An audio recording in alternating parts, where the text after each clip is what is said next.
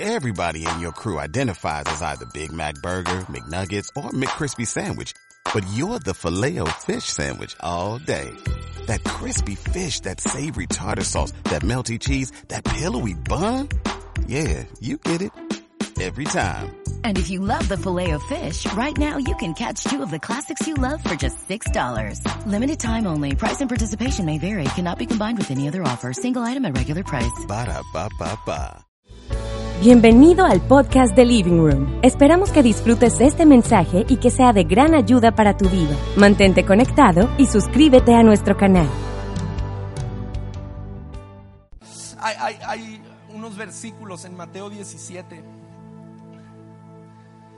que normalmente llamamos la transfiguración. Y es una escena muy importante que de hecho en los cuatro evangelios queda, queda grabada. Y es una escena donde Jesús llevó con- consigo a Pedro, Jacobo y Juan y los aparta, se va a una montaña. Y, y cuando ellos están en la montaña empieza a suceder algo muy raro. Dice que Jesús se transfiguró en presencia de ellos. Eso significa, dice el, el verso 2 de Mateo 17, que su rostro resplandeció como el sol y su ropa se volvió blanca como la luz. En esto se les aparecieron Moisés y Elías conversando con Jesús. Es una escena rara. Verso 4 dice que Pedro le dijo a Jesús, Señor, qué bueno sería que nosotros nos quedemos aquí. Si quieres, levantaré tres albergues, uno para ti, otro para Moisés y otro para Elías. Y luego dice, mientras estaba aún hablando, apareció una nube luminosa que los envolvió, de la cual salió una voz que dijo, este es mi Hijo amado, estoy muy complacido con él, escúchenlo.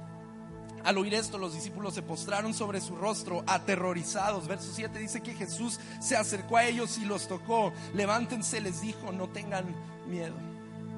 Y cuando alzaron su vista, no vieron a nadie más que Jesús. Me acompañas orando. Señor, gracias por esta noche. Gracias porque más que una experiencia te tenemos a ti. Y sabemos que cuando dos o más nos reunimos en tu nombre, tú estás en medio de nosotros y a eso apelamos, a que tú estés hoy, que permanezcas en medio de nosotros. Gracias Jesús porque ya estás aquí. Déjanos conocerte más, déjanos amarte más y que podamos ver que, que tú eres suficiente. En tu nombre Jesús. Amén, amén, amén.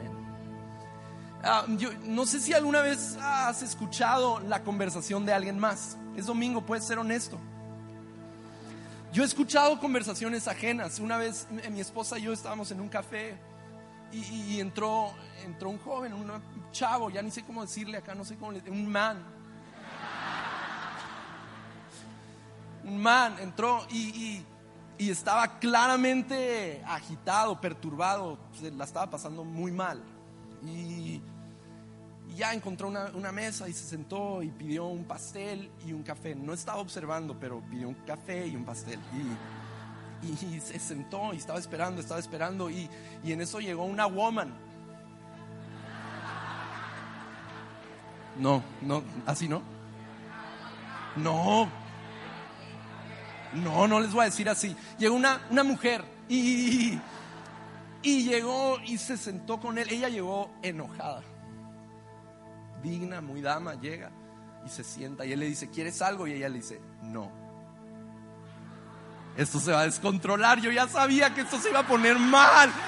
Y ya, todos saben qué tipo de conversación sigue. Empezaron a hablar, empezaron a hablar. Se puso mal. Y yo estaba con lluvia y le decía, lluvia. Si ella va al baño, tú te paras, vas con ella, empiezas a hablar, empiezas a orar con ella, yo voy a ir con él, le voy a dar una cachetada, le voy a decir, no la dejes ir. Y yo ya quería intervenir y Lluvia me dice, hey, shh, quédate ahí. Sí. Nunca se pararon, nunca se fueron al baño, se, empezaron a hablar y ella empezó a llorar. Y cortaron. Y se fue. Ella media conversación llorando se fue y yo viendo todo. Y ya es, no te quería platicar eso porque estuvo. Y. Y Pedro, Pedro, Pedro estaba escuchando la conversación ajena. Pedro esta vez, o sea, Jesús invita a Pedro a una montaña. Súper increíble, o sea, hay amigos que me han invitado a acampar. Jesús nunca me ha invitado a acampar, a Pedro sí. Y, sube con Jesús a la montaña. Y de repente Jesús empieza a brillar como el sol. Eso me encanta que dice que como el sol, porque Moisés una vez subió a un monte y estuvo como en la presencia de Dios y bajó y reflejaba la luz de Dios. Y todos se asustaban. Pero aquí, aquí no, no, no está pasando eso. Jesús no está reflejando la luz de Dios. Jesús está brillando la luz de Dios. Porque Jesús- en Jesús está la plenitud del Padre. Está toda la riqueza de Dios. Porque Jesús es Dios. Muy bien. Qué bueno que a tres personas les agradó que Jesús es Dios.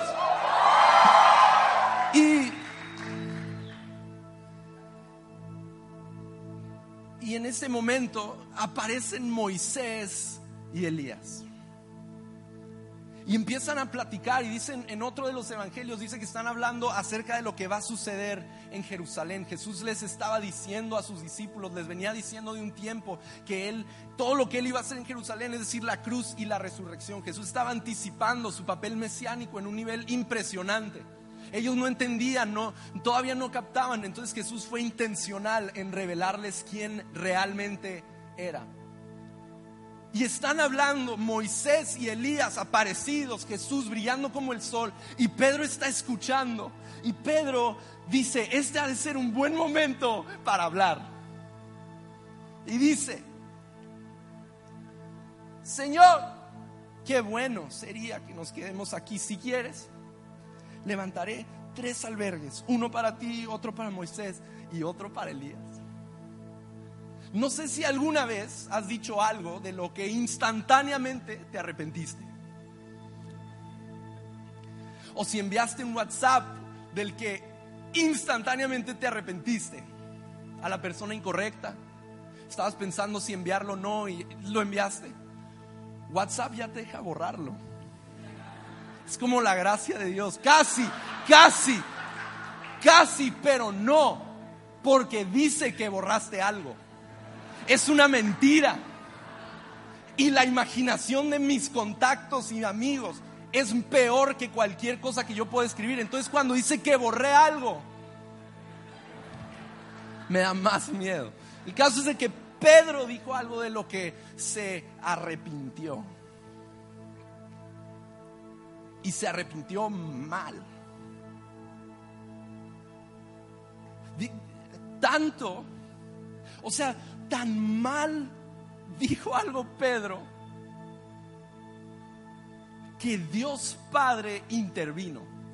O sea, yo creo que Pedro dijo, y no es por exagerar o hacer algo chistoso, lo que sea, yo creo que Pedro dijo lo más inapropiado en el momento más inoportuno a la persona más importante de la historia del cosmos.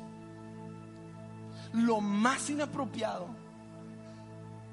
en el momento más inoportuno a la persona más importante posible. Dios Padre habló dos veces audiblemente en todo el Nuevo Testamento. Dos veces. Una, cuando su Hijo Jesús se bautizó. Dos, para callar a Pedro.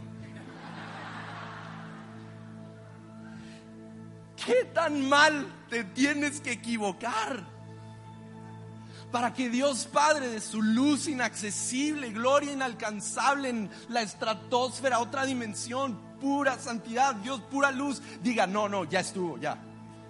Voy a entrar a la historia, voy a entrar a Palestina del primer siglo, a, a- a interrumpir a este man. Ya estuvo. Pedro dijo, Señor, ahí vamos bien, ¿no? ¿Qué tan malo? Pues, Señor, qué bueno sería que nos quedemos aquí.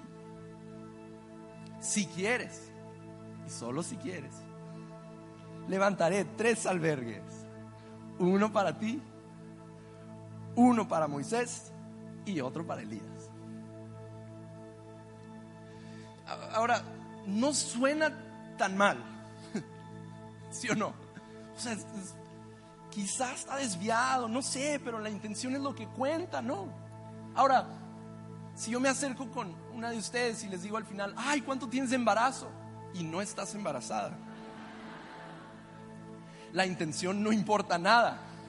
No importa qué tan amable quería ser yo y qué tan conversación quería sacar. Revela lo que yo acabo de decir, revelaría que yo creo algo de ti. ¿Sí o no? Entonces yo no dudo que Pedro tenía buenas intenciones, pero él dijo algo que revelaba que creía algo muy distorsionado y muy peligroso, tanto que Dios Padre decide, lo voy a callar. Ahora, no sé, no sé tú, pero cuando yo veo esta escena y Dios Padre interrumpiendo y hablando por única y segunda vez en todo el Nuevo Testamento, yo quiero prestar atención. Y yo quiero darme, de qué está, darme cuenta de qué está sucediendo aquí para yo no cometer el mismo error que Pedro, alguien me está siguiendo. Yo quiero darme cuenta qué está sucediendo aquí. Me gustaría decirte dos niveles en los que Pedro se equivocó. Dos errores que cometió, dos. Dos. En primer lugar, Pedro creía que lo que le faltaba a ese momento es lo que él podía aportar. Están Elías y Moisés aparecidos del paraíso, del cielo. Todavía tienen así brillantina que les fluye. Jesús, el Hijo de Dios, brillando como el sol. Y Pedro dice, déjame construir con unas ramas unos techos. Seguramente dos personas aparecidas del paraíso y el Hijo de Dios brillando como el sol, lo que necesitan son ramas.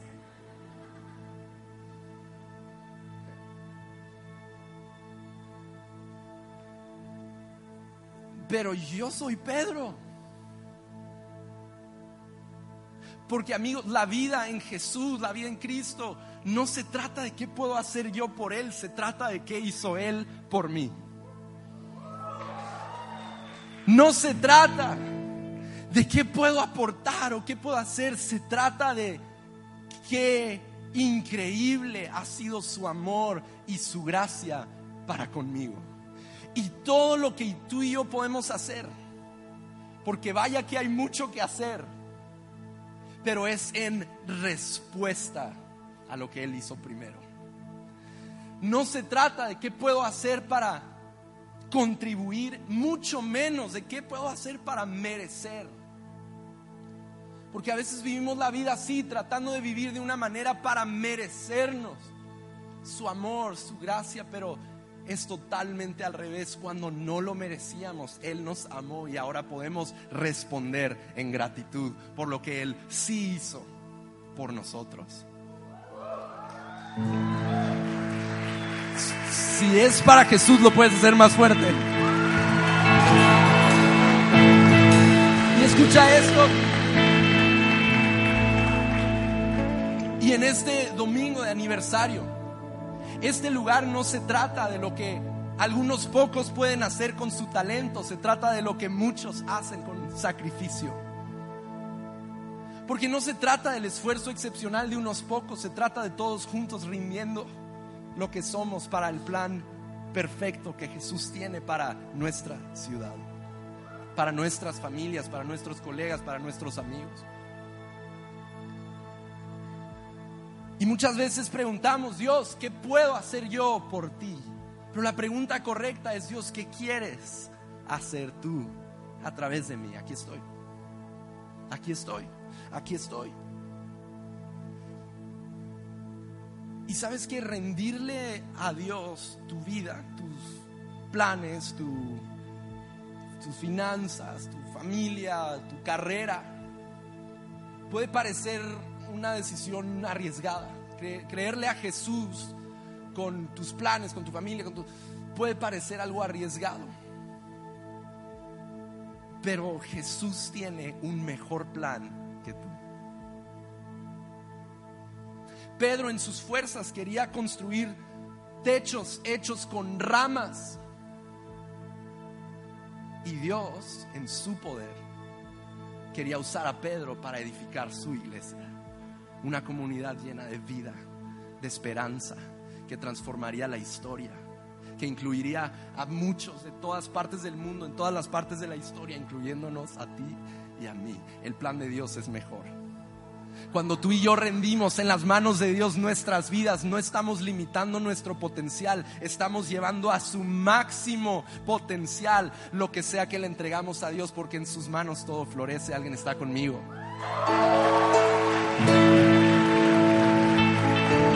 Todo florece en sus manos. Efesios 3:20 dice que Él puede hacer más de lo que tú y yo jamás podemos pedir o imaginar. Pero yo quiero imaginar grande y yo quiero pedir en grande. Porque si Él puede hacer más de lo que yo puedo pedir o imaginar, yo quiero ir a donde el límite de mi, imaginación termine para que Él haga lo que solo Él puede hacer. Y el, y el- el segundo error que cometió Pedro es más, es más profundo. Porque al querer hacerle techos a los tres, los estaba poniendo en un mismo nivel. Y dice el relato que se estaban yendo Moisés y Elías y Pedro es donde hace su entrada triunfal. Se estaban yendo y él dice, no, no, no, que no se vayan. Que no se vayan. Entonces déjame, en- entra en pánico. ¿Qué puedo hacer? Ah, Señor, déjame hacer ramas. Porque no quería que se fueran. Y el segundo, el segundo error que cometió Pedro es que él estaba implicando que Jesús no era suficiente. Pedro prefería, sí, sí, que Jesús se quede, pero que quizás se queden también Moisés y Elías.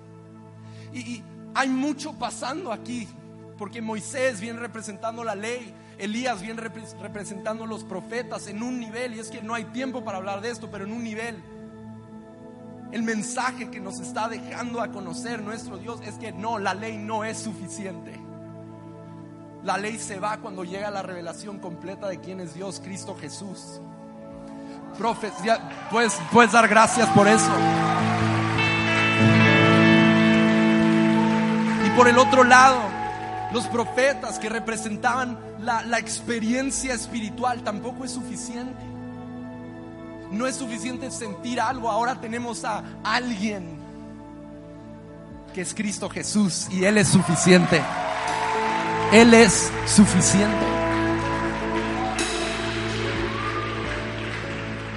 Pero otra vez, amigos, otra vez, yo soy Pedro. Porque lo que detonó este momento es que Moisés y Elías ya se iban. Y yo puedo decir seguramente y confiado, decir, no, no, no hay nada en mi vida que compite con Jesús. Jesús está en su lugar, en mi corazón, no hay nada más que Él. Pero cuando otras cosas se empiezan a ir o amenazan con dejar mi vida, a veces cuando algo en nuestra vida, un, estilo de vida, una relación, un hábito, cualquier cosa, alguna, algún área de nuestra vida, nuestro confort, nuestro éxito, nuestra, lo que sea, amenaza con dejarnos, yo entro en pánico. Y digo, no, no, no, no, no, ¿qué puedo hacer? ¿Qué puedo hacer? Dios, Dios, Dios, Dios, Dios, déjame, déjame construir ramas y que, que esto no sé. Sí, sí, quiero a Jesús, pero quiero a Jesús y algo más. Quiero a Jesús y algo más. Quiero, quiero, quiero, quiero. Ahora, si hoy tú y yo estuviéramos en la escena, Moisés y Pedro, mucho gusto, Moisés y Pedro, Moisés y Elías, mucho gusto, pero váyanse. Déjenme estar con Jesús porque tenían frente a ellos a Jesús resplandeciendo como el sol. Moisés, Elías, me caen bien, pero son raros, ya váyanse, Déjenme estar con Jesús, déjenme ver sus ojos, déjenme oír sus palabras. Él es todo lo que quiero. No quiero a nadie más.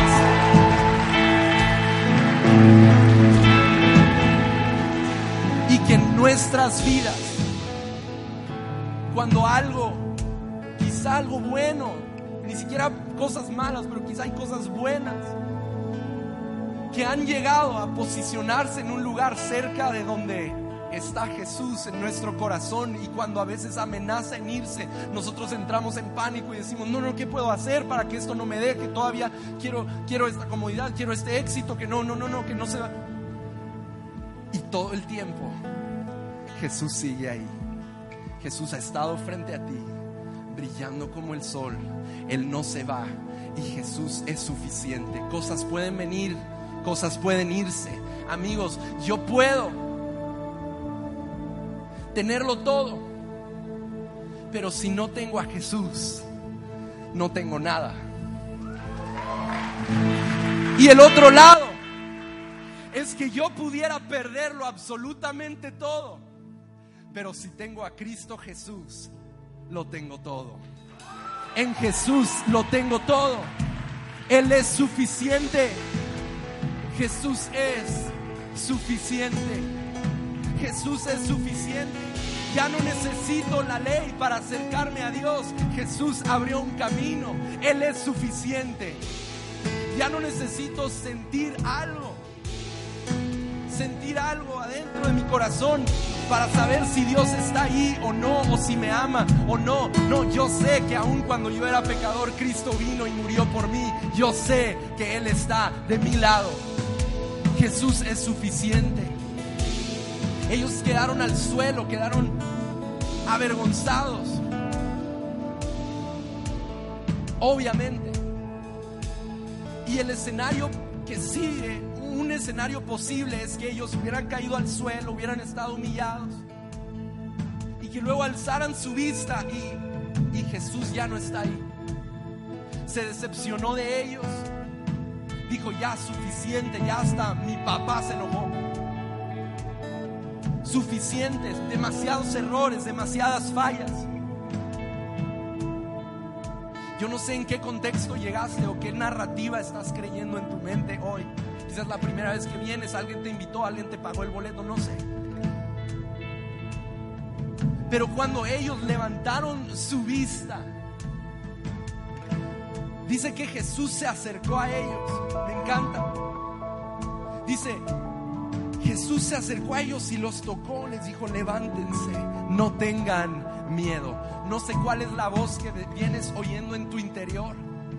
Si es una voz de temor, algo que pasó en tu pasado, una voz de temor al presente y una situación actual. No sé si es una voz de temor al futuro, incertidumbre, pero cuando Jesús, aún después del error de ellos, Jesús los vio, se acercó, lo tocó, le dijo, levántate, no tengas miedo. Esa es la voz de amor, porque el perfecto amor echa fuera el temor. Yo estoy creyendo que hoy Jesús va a hablar en medio de nosotros nos va a decir, levántate, no tengas miedo, levántate, no tengas miedo. Yo estoy creyendo.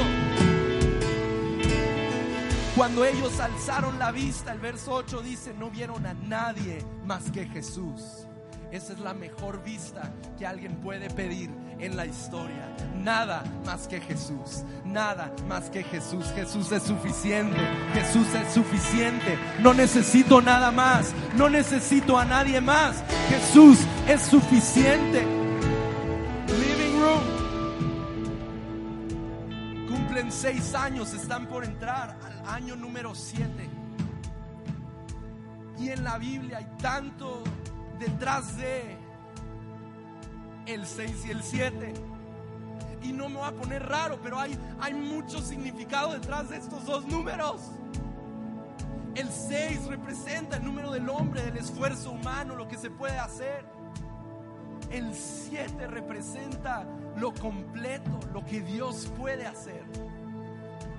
Amigos, yo creo que están entrando a un año y esto lo digo del fondo de mi corazón y sintiendo que tengo que decir esto. Creo que están entrando a un año donde han visto cosas increíbles y han visto algo increíble, pero están entrando a un año donde Dios va a hacer lo que solo Él puede hacer, donde Dios va a transformar lo que solo Él puede transformar, donde Dios va a sanar. Y el, segundo error que cometió Pedro es más, es más profundo. Porque al querer hacerle techos a los tres, los estaba poniendo en un mismo nivel. Y dice el relato que se estaban yendo Moisés y Elías y Pedro es donde hace su entrada triunfal. Se estaban yendo y él dice, no, no, no, que no se vayan. Que no se vayan. Entonces déjame, en- entra en pánico. ¿Qué puedo hacer? Ah, Señor, déjame hacer ramas. Porque no quería que se fueran. El segundo, el segundo error que cometió Pedro es que él estaba implicando que Jesús no era suficiente.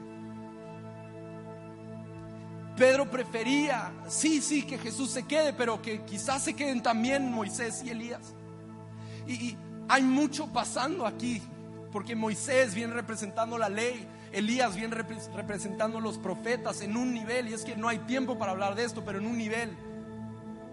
El mensaje que nos está dejando a conocer nuestro Dios es que no, la ley no es suficiente. La ley se va cuando llega la revelación completa de quién es Dios, Cristo Jesús. Profes, ya, puedes, puedes dar gracias por eso. Y por el otro lado, los profetas que representaban la, la experiencia espiritual tampoco es suficiente. No es suficiente sentir algo, ahora tenemos a alguien que es Cristo Jesús y Él es suficiente. Él es suficiente. Pero otra vez, amigos, otra vez, yo soy Pedro. Porque lo que detonó este momento es que Moisés y Elías ya se iban. Y yo puedo decir seguramente y confiado, decir, no, no, no hay nada en mi vida que compite con Jesús. Jesús está en su lugar, en mi corazón, no hay nada más que Él. Pero cuando otras cosas se empiezan a ir o amenazan con dejar mi vida, a veces cuando algo en nuestra vida, un, estilo de vida, una relación, un hábito, cualquier cosa, alguna, algún área de nuestra vida, nuestro confort, nuestro éxito, nuestra, lo que sea, amenaza con dejarnos, yo entro en pánico. Y digo, no, no, no, no, no, ¿qué puedo hacer? ¿Qué puedo hacer? Dios, Dios, Dios, Dios, Dios, déjame, déjame construir ramas y que, que esto no se... Sí, sí, quiero a Jesús, pero quiero a Jesús y algo más. Quiero a Jesús y algo más. Quiero, quiero, quiero, quiero. Ahora, si hoy tú y yo estuviéramos en la escena, Moisés y Pedro, mucho gusto, Moisés y Pedro, Moisés y Elías, mucho gusto, pero váyanse, déjenme estar con Jesús. Porque tenían frente a ellos a Jesús resplandeciendo como el sol. Moisés, Elías, me caen bien, pero son raros, ya váyanse. Déjenme estar con Jesús, déjenme ver sus ojos, déjenme oír sus palabras. Él es todo lo que quiero. No quiero a nadie más.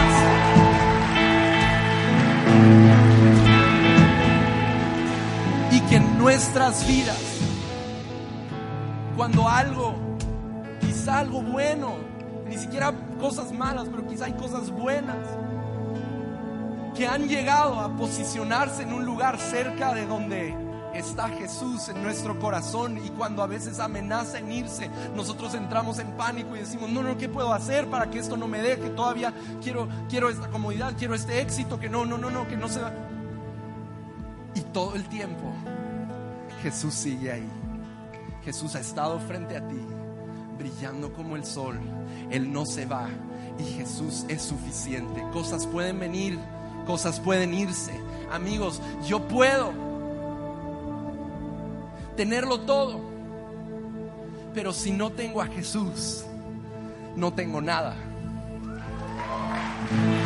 Y el otro lado es que yo pudiera perderlo absolutamente todo. Pero si tengo a Cristo Jesús, lo tengo todo. En Jesús lo tengo todo. Él es suficiente. Jesús es suficiente. Jesús es suficiente. Ya no necesito la ley para acercarme a Dios. Jesús abrió un camino. Él es suficiente. Ya no necesito sentir algo. Sentir algo adentro de mi corazón para saber si Dios está ahí o no, o si me ama o no. No, yo sé que aun cuando yo era pecador, Cristo vino y murió por mí. Yo sé que Él está de mi lado. Jesús es suficiente. Ellos quedaron al suelo, quedaron avergonzados. Obviamente. Y el escenario que sigue, un escenario posible es que ellos hubieran caído al suelo, hubieran estado humillados. Y que luego alzaran su vista y, y Jesús ya no está ahí. Se decepcionó de ellos. Dijo, ya suficiente, ya hasta mi papá se enojó suficientes, demasiados errores, demasiadas fallas. Yo no sé en qué contexto llegaste o qué narrativa estás creyendo en tu mente hoy. Quizás la primera vez que vienes, alguien te invitó, alguien te pagó el boleto, no sé. Pero cuando ellos levantaron su vista, dice que Jesús se acercó a ellos. Me encanta. Dice, Jesús se acercó a ellos y los tocó, les dijo, levántense, no tengan miedo. No sé cuál es la voz que vienes oyendo en tu interior. Si es una voz de temor, algo que pasó en tu pasado, una voz de temor al presente y una situación actual. No sé si es una voz de temor al futuro, incertidumbre, pero cuando Jesús, aún después del error de ellos, Jesús los vio, se acercó, lo tocó, le dijo, levántate, no tengas miedo. Esa es la voz de amor, porque el perfecto amor echa fuera el temor. Yo estoy creyendo que hoy Jesús va a hablar en medio de nosotros nos va a decir, levántate, no tengas miedo, levántate, no tengas miedo. Yo estoy creyendo. Cuando ellos alzaron la vista, el verso 8 dice, no vieron a nadie más que Jesús. Esa es la mejor vista que alguien puede pedir en la historia. Nada más que Jesús. Nada más que Jesús. Jesús es suficiente. Jesús es suficiente. No necesito nada más. No necesito a nadie más. Jesús es suficiente. Living Room. Cumplen seis años. Están por entrar al año número siete. Y en la Biblia hay tanto detrás de el 6 y el 7. Y no me voy a poner raro, pero hay, hay mucho significado detrás de estos dos números. El 6 representa el número del hombre, del esfuerzo humano, lo que se puede hacer. El 7 representa lo completo, lo que Dios puede hacer. Amigos, yo creo que están entrando a un año y esto lo digo del fondo de mi corazón y sintiendo que tengo que decir esto. Creo que están entrando a un año donde han visto cosas increíbles y han visto algo increíble, pero están entrando a un año donde Dios va a hacer lo que solo Él puede hacer, donde Dios va a transformar lo que solo Él puede transformar, donde Dios va a sanar lo que solo Dios puede sanar en todo otro nivel. Prepárate el living room porque esto apenas comienza. Viene un nuevo tiempo, viene un nuevo mover.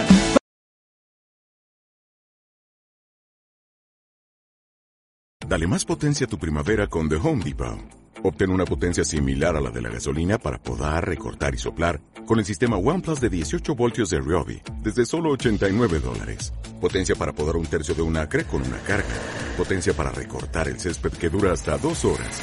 Y fuerza de soplado de 110 millas por hora. Todo con una batería intercambiable.